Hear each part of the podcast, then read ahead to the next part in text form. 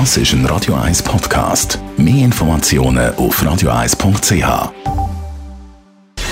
Gesundheit und Wissenschaft auf Radio 1. Unterstützt vom Kopfwehzentrum Irlande Zürich. www.kopfwww.ch ja, eben, Neujahrsvorsätze einhalten, das ist, äh, wir wissen es, eine schwierige Sache. Und es gibt ja, wenn ich das richtig sehe, eigentlich zwei Arten von Vorsätzen. Nämlich entweder man will irgendetwas mehr machen im nächsten Jahr, mehr Zeit mit der Familie verbringen, mehr lesen, mehr Sport.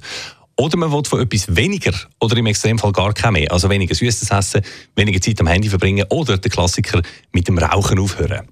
Beide Kategorien natürlich äh, ja, schwierig zum durchziehen und es gibt ja auch hundert verschiedene Ratgeber und ich Ihnen jetzt da sicher nicht abbetten will. Aber ich habe eine lustige Studie gefunden zu der zweiten Kategorie, also dort, wo es darum geht, mit einem Suchtverhalten, einem unerwünschten Verhalten irgendetwas aufzuhören, süßes Futter permanent zum Beispiel oder eben auch Rauchen.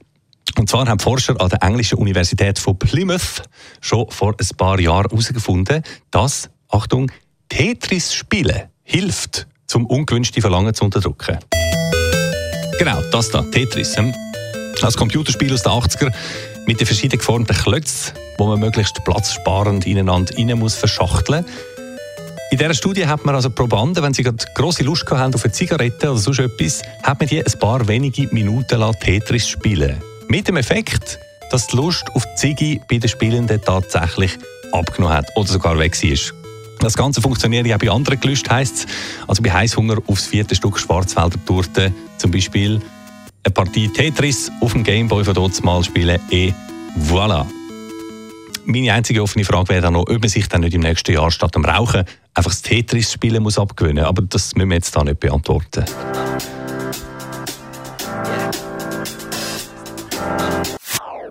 Das ist ein Radio 1 Podcast. Mehr Informationen auf radio1.ch.